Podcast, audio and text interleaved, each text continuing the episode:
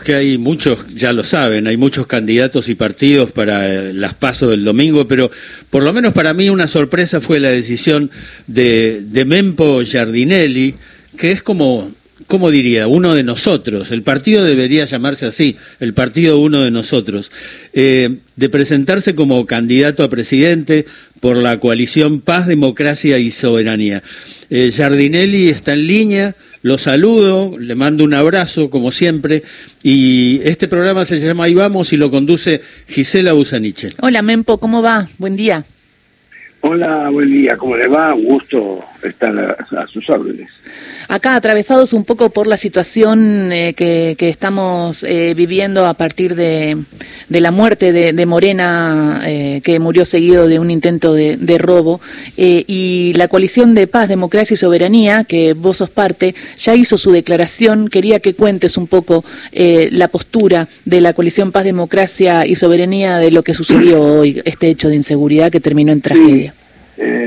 bueno, ayer cuando nos enteré, cuando yo me enteré, este, eh, inmediatamente eh, convoqué a, la mesa nuestra de, compañeros y compañeras y dije, no, no podemos seguir adelante, no no vamos a hacer el acto. Hubo alguna gente que primero no, no, creía, fin, que me, que me parecía exagerado, pero yo me di cuenta de que era el, hecho es gravísimo, eh, no porque sea el primero y desgraciadamente es posible que no sea el último, sino porque en las circunstancias en que está Argentina, este, en estas cosas no se puede andar con ninguna media tinta.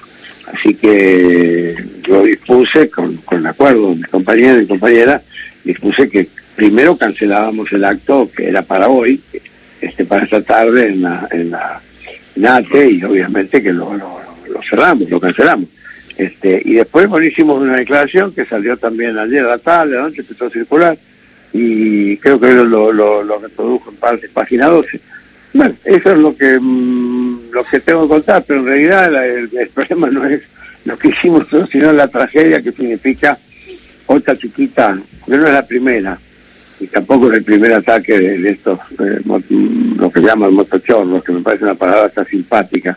En realidad son criminales, son asesinos, este, y el peligro que esto significa para el futuro, porque yo creo que estamos en una, en una situación social tan grave, tan grave, se ha llegado a puntos tan ridículos, diría yo, y peligrosos de, la convivencia que, no quiero creer, pero de alguna manera vamos a tener que empezar a acostumbrarnos a estas cosas.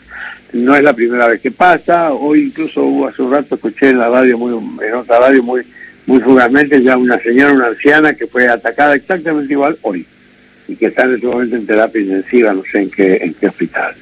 Es decir, acá hay un nivel de, violencia que es peligrosísimo, que tiene que ver directamente con la cuestión política y económica, absolutamente. Yo creo que todo esto no no no es que, uno hay hay gente que, que se vuelve este, locos de golpe y hace estas cosas, sino que esto es una derivación social, es decir, es, un, drama, un drama social que tiene la Argentina, uno de los países más ricos del mundo con uno de los pueblos más, más empobrecidos del mundo. Y esto es insostenible y es una responsabilidad política, de eso no tengo ninguna duda. Eh, primero que nada, Mempo, eh, digo, estamos hablando con el autor de 15 novelas, desde la Revolución en Bicicleta a Eso Nunca Existió, del 2022, un autor de libros de cuentos, literatura infantil, poesía, ensayos. ¿Cómo te decidiste a saltar a la política y además a candidatearte como presidente? Bueno, vamos por... Primero un abrazo, Carlito, me da mucho gusto escucharte y, saludarte y estar en tu programa y te agradezco la invitación. Eh, a ver, ¿cómo fue? La cosa es que yo nunca en mi vida fui candidato a nada. Este, nunca, nunca, nunca, fui un tipo que tenía una eh, mínima conciencia o participación política, sobre todo en el exilio, este, y, nada, y acá cuando volví, este, soy un ciudadano más. Puedo tener opiniones, he escrito artículos, etcétera, pero nunca nunca hizo política partidaria, digamos. Tengo una afiliación, sí, una afiliación periodista desde que era muchacho, desde la universidad prácticamente, pero digo, nunca fui ni dirigente, ni un gran activista, un compañero más.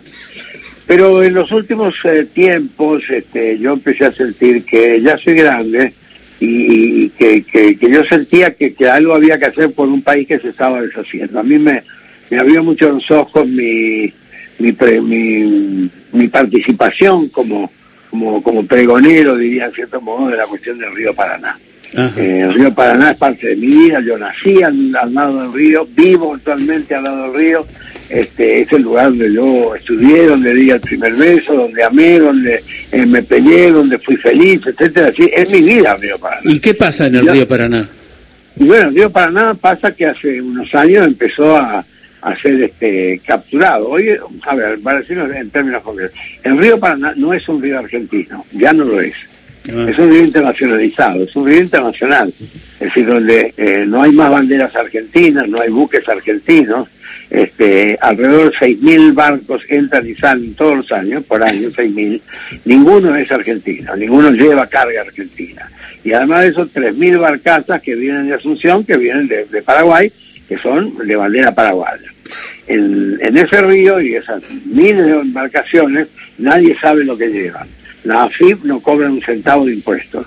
La UIF no investiga nada de lo que hay. La, el SENASA no tiene control sobre, sobre este, la, medida sanitaria. La Prefectura Naval Argentina no sube jamás a estos barcos. Es decir, es un río liberado. Eh, los treinta y pico de puertos que hay en, en, en, en ambas orillas del río Paraná, que son prácticamente eh, el 80% son, son puertos extranjeros, con banderas extranjeras, con delimitaciones, con cercados extranjeros, con policías propias, son como enclaves extranjeros en territorio argentino. Esto lo venimos denunciando desde hace varios años, no es que una novedad de hoy. Entonces, a mí este, eso me, me, me primero me, me, molestaba, después me ofendía, después me hartó sobre todo porque a todos los gobiernos le hemos dicho, hay, eso es imposible, no se puede entregar la soberanía de un río, porque además eso tiene que ver además con otra continuidad, que es el canal Magdalena, que es el canal que vincula a la República Argentina con el mundo a través del Atlántico. Este, el canal Magdalena es un canal maravilloso, es obra, una obra de la naturaleza, de Dios, de quien se quiera, y es un, es un, y está abandonado, y no hay que hacer una pequeña obra pero no se hace la obra porque se ha hecho un canal eh, falso, digamos, este eh, que va de, de, de, prácticamente, de, para que tengan una idea, desde la isla Martín García hasta Montevideo, y que todo lo que viene, todo el tránsito eh, marítimo que entra o que sale, va por Montevideo, es decir, que la Argentina queda este, No hay un comercio exterior argentino como sale de los diarios, como se dice. Hay un comercio internacional de 20 potencias o 20 países, que todos, estar casi todos los países que manejan el río. La Argentina ha sido desplazada, lo cual además significó el cierre de una cantidad de astilleros argentinos. Argentina llegó a tener 70 astilleros, ahora creo que quedan 12 o 13. este, la Argentina era un país que fue uno de los principales eh, una de las principales potencias en, este, en, ingeniería naval.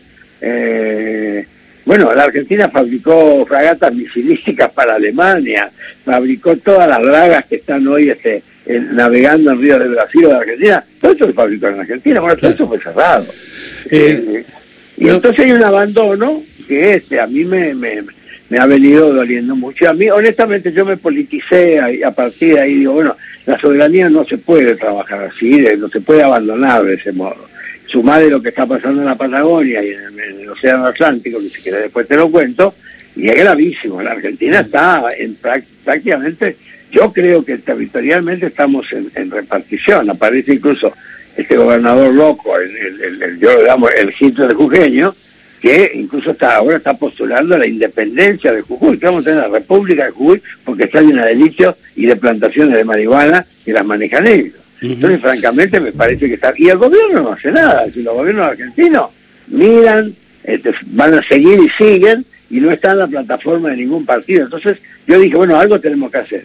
Como hay mucha gente con la que yo me vinculo, que son colegas, compañeros, etcétera, hemos venido hablando de esto, formamos hace unos años una a partir de mis artículos, que yo escribo prácticamente todos los lunes sobre lo mío, se medio monotemático en eso, y fuimos pensando, bueno, algo tenemos que hacer con esto. Formamos una, una mesa de, de, de, defensa de, la soberanía sobre el Paraná, sobre el Cana Magdalena, bueno, sobre el territorio de la patria, digo, finalmente en nuestra casa. Este, y bueno, hemos crecido, la verdad que hemos crecido bastante, este, ahora, bueno, como se presentaba el, este, esta, estas elecciones, este, bueno, hubo algunos que empezaron a decir, bueno, tendríamos que, empezar a ya, ya tenemos suficiente. Nos conocen en todo el país, estamos en todas las provincias, eh, estamos. A propósito, a propósito de eso, digo, me, hace horas, eh, no más, la justicia electoral decidió que que la coalición Paz, Democracia y Soberanía eh, no pudiera intervenir en las elecciones de Buenos Aires. ¿Es así exactamente?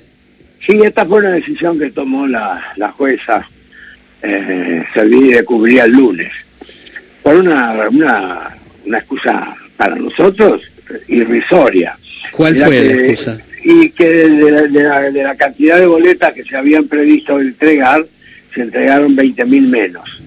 20.000 boletos se pueden imprimir en 5 o 6 horas. Entonces, el lunes este, los, abogados presentaron una, inmediatamente una, una, una justificación diciendo, bueno, denos plazo hasta la noche o hasta mañana mañana y el martes se cubría todo. Es decir, bueno, no, ahí nos encontramos con una cerrazón que dura hasta ahora. ¿Y está, está confirmado que no van a estar en Buenos Aires? En Buenos Aires no, no, no, no va a haber boletas nuestras, no nos dejan votar. Y esto no es casual, esto es una cuestión, es una decisión política. Eh, ¿Querés que te cuente la otra, Carlitos? Sí.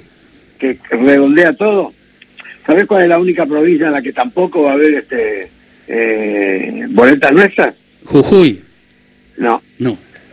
El Chaco, mi provincia. ¿En tu provincia? no lo puedo creer sí, donde vivo yo, hace varios días estamos pidiendo que, que nos manden la boleta y dicen, no, es que el correo, este no sé, parece que se confundieron, alguna restricción más, y entonces le la culpa al correo argentino. Mm. Es tremendo, o sea que nos están coartando claramente, esto es una decisión política, de arriba, no sé de quién, pero mm. esto no, no, es una casualidad. No vamos a estar ni en la, en la cava ni en el Chaco.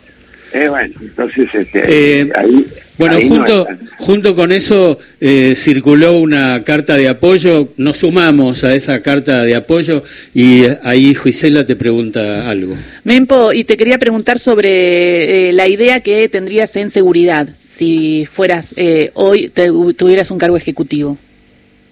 Bueno, el tema, el tema de la seguridad, no, de la inseguridad, no, no lo va a resolver ninguna persona, ni yo ni nadie. Es una decisión eh, y una decisión activa de la del, del mundo de la política para resolver las bases de eso. Y la base de eso es el hambre. No, mm. hay, no, hay otra, no hay otra explicación. El hambre que este mala, digamos, hay mala alimentación de ya por lo menos dos generaciones este, hay una, una especie de desesperación pública porque, bueno, la situación económica, el aumento de la devalorización del peso, etcétera, la falta de trabajo, es hay un montón de cosas que se van concatenando y que son la, es la suma como una sopa. Esa sopa es la que produce todo esto. Eh, y esto no es la primera vez que pasa y desgraciadamente no va a ser la última. Es grave, muy grave porque no hay, no hay políticas del Estado para resolver esto. Hay parches, este, hay declaraciones, hay en el mejor de los casos buenas intenciones, pero no, no, esto no se supera y tampoco se va a superar con las recetas de la derecha argentina que es violencia, este, pena de muerte, todas las barbaridades que, están diciendo. Entonces, es complejo. Mempo, la última por mi parte, la candidatura eh, o tu ingreso a la política ya de un modo tan serio, ¿te alejó de la lectura y de la escritura? De, la lectura no, pero sí de la escritura. La verdad es que yo estaba, hace un año yo estaba trabajando este, una nueva novela y tengo un libro, un libro que estoy, ahora estoy viendo cómo lo termino, que es un libro precisamente en la historia del río Paraná, se, se va a llamar, el libro se titula Paraná este, y, lo, lo, tuve que parar porque obviamente yo ya soy un hombre grande y por muy antiguo que sea, eh, me he recorrido el país, he estado en todas las provincias, este, dando charlas, conferencias que me invitan, este, bueno, todo, yo he hecho toda una militancia de esto y bueno, y entonces este, sí, se me frenó mucho, este, pero bueno, que soy uno, las prioridades, vos viste cómo es en la vida, la vida que tenés que dejar una cosa porque tenés que hacer otra. La coalición Paz, Democracia y Soberanía le integran Mempo Giardinelli y Bárbara Solernú. Gracias, no, Mempo. No, estos, somos los dos candidatos, sí. la integra mucha más gente. Tenemos una, una, una, una mesa este, nacional que es muy grande y de todas las provincias, esto me, me importa decirlo.